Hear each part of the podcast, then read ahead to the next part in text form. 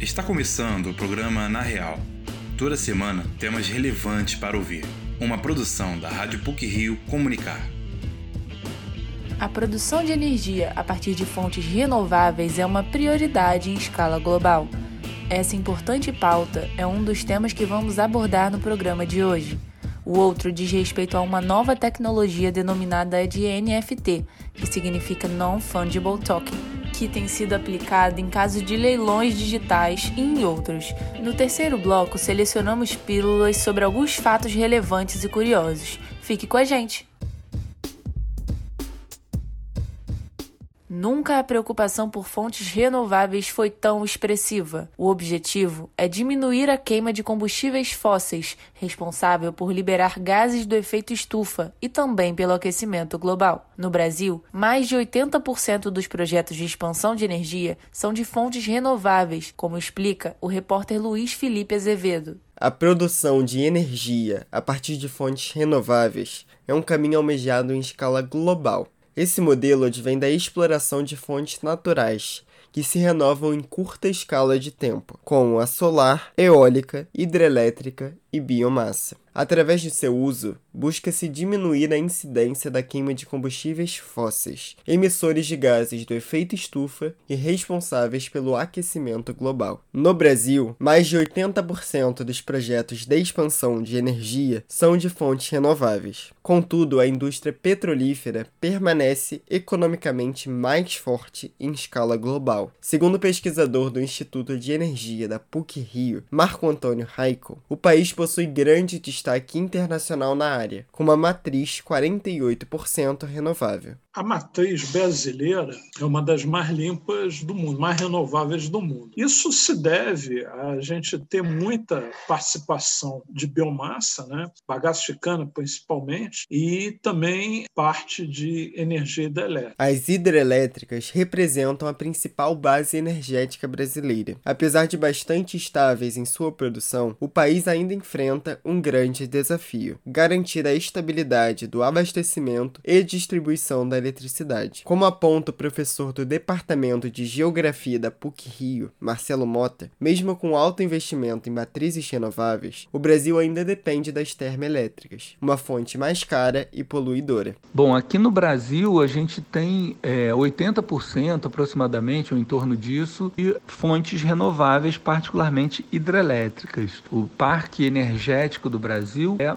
é baseado em energia hidrelétrica, portanto, uma fonte limpa e renovável renovável, mas o Brasil ainda depende das termoelétricas, que são as fontes, usinas geradoras de energia que baseiam sua produção em combustíveis fósseis. Então as termoelétricas são aí um, uma, uma estrutura de reserva no momento de uma crise. Por mais que a solução pelo investimento em novas fontes renováveis seja uma luz no fim do túnel, ainda há empecilhos em sua realização. Fontes como hidrelétricas e postos de moinhos de energia eólica também também geram impactos ambientais e sociais graves, como exemplificado pelo professor Marcelo Mota. Apesar de serem energias renováveis, todas elas têm impactos ambientais. Então você vai construir uma hidrelétrica gera um forte impacto ambiental. E particularmente no Brasil, os impactos ambientais, além da questão ecológica de florestas, flora e fauna, a meu ver a principal questão está relacionada às relações sociais de desigualdade no Brasil. Na nas últimas décadas, né, a expansão do parque hidrelétrico foi em direção à região norte do Brasil, uma região que tem muita desigualdade social e você tem a instalação de hidrelétricas agravando esse quadro. Como destaca o pesquisador do Instituto de Energia da PUC-Rio, Luiz Mendonça, a geração de energia está cada vez mais distribuída. Profundas mudanças no meio de produção de energia estão provocando evoluções na sociedade. Com isso, pessoas podem, inclusive, produzir energia solar em suas residências. Além disso, Luiz Mendonça aponta o hibridismo, ou compilação de fontes, como alternativa para maior estabilidade. Para você ter uma segurança energética é, mais plena,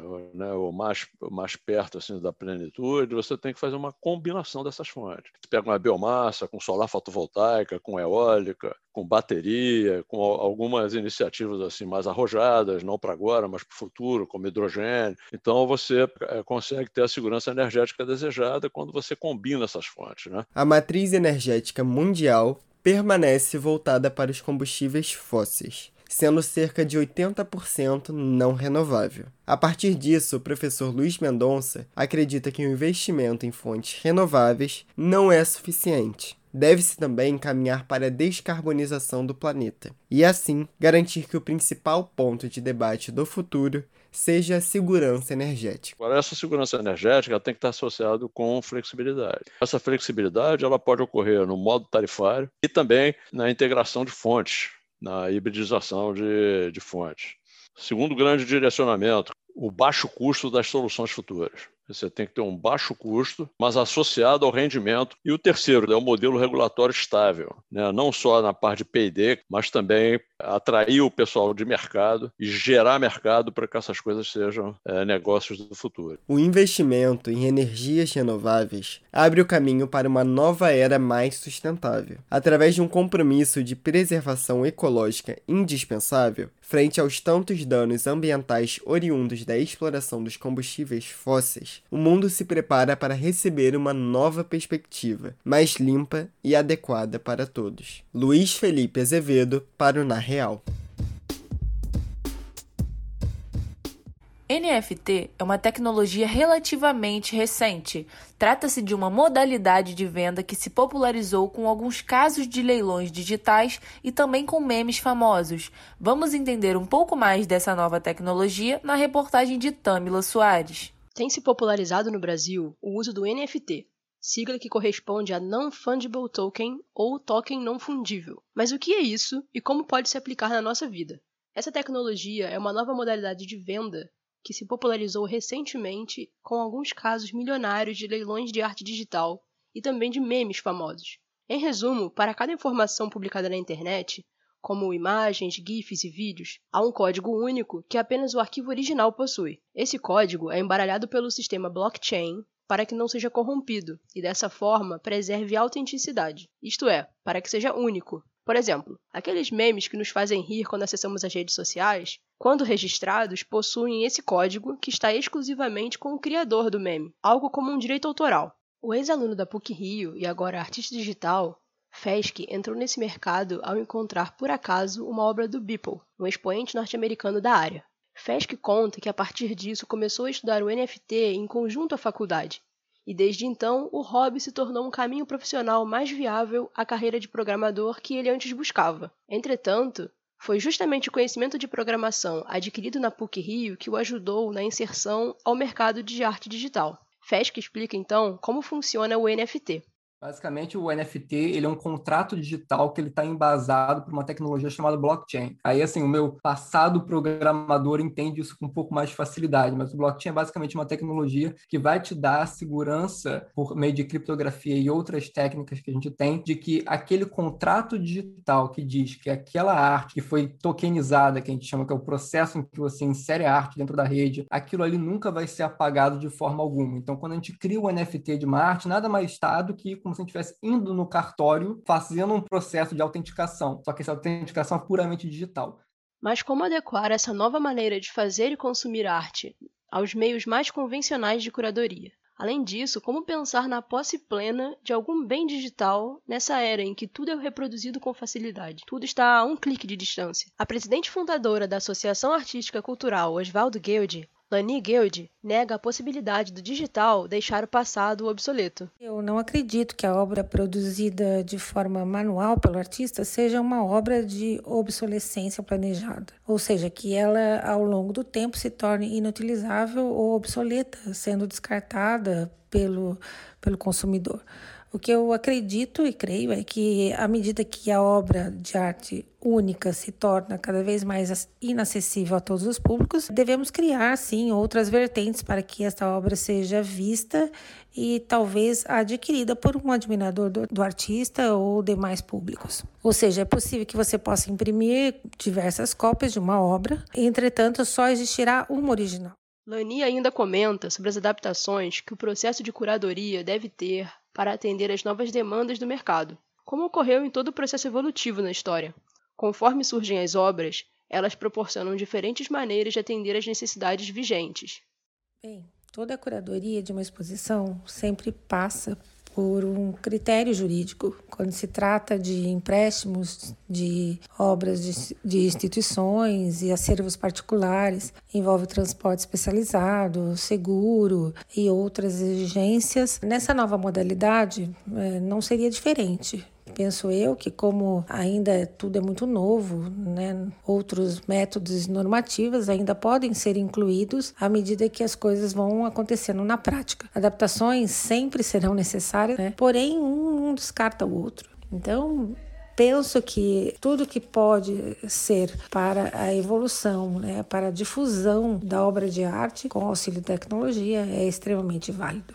Com a explosão desse novo mercado na internet e ainda com a visibilidade que as vendas de memes tiveram, milhares passaram a tentar entrar para o mundo do NFT. Compradores chegaram a pagar 20 milhões de reais pela autenticidade do Dog, um famoso meme do cão da raça Akita Inu, olhando para a câmera. Com isso, a imagem virou o NFT mais caro do mundo, ultrapassou os 435 mil dólares, valor pelo qual foi vendido o também já conhecido meme da menina na frente do incêndio. Mas, segundo o FESC, para entrar nesse mercado é preciso de mais do que apenas disposição, requer talento, tempo e muito estudo. A principal dica que eu falo é vá com calma, porque assim o NFT ele teve um um boom extraordinário em, em, fevereiro, março, caiu em notícias, 70 milhões de dólares numa arte só, galera, meu Deus do céu. Aí quando o artista vê uma oportunidade de ganhar dinheiro, porque realmente é muito dinheiro circulando na sua frente ali, ele começa a ver que já tem um monte de gente ali ganhando dinheiro e ele não sabe nada, acho que dá uma ansiedade muito grande. Eu vejo muita gente pulando no mercado sem. Sim, o cara descobriu o que era NFT na sexta, entendeu mais ou menos sábado e domingo, segunda-feira ele está tokenizando a primeira arte. Isso é receita para o fracasso, no meu ponto de vista. Eu lembro que eu tokenizei minha primeira arte no final de novembro. Eu comecei a estudar a respeito no início de setembro. Então, eu fiquei dois meses só consumindo informação, só estudando, trocando ideia com outros artistas, antes de dar o primeiro passo. Mesmo com a receita para um caminho de sucesso e de dedicação na área, tudo ainda é muito recente e o NFT começou a se popularizar mais agora devido a esses valores enormes. Além disso, a venda dos memes repercutem por si só e chamam a atenção por ressignificarem em arte digital o que antes era visto como uma forma de humor despretensiosa. Por isso, vale prestar atenção para ver quais outras novidades artísticas e financeiras essa nova possibilidade vai trazer. Tamila Soares para o Na Real.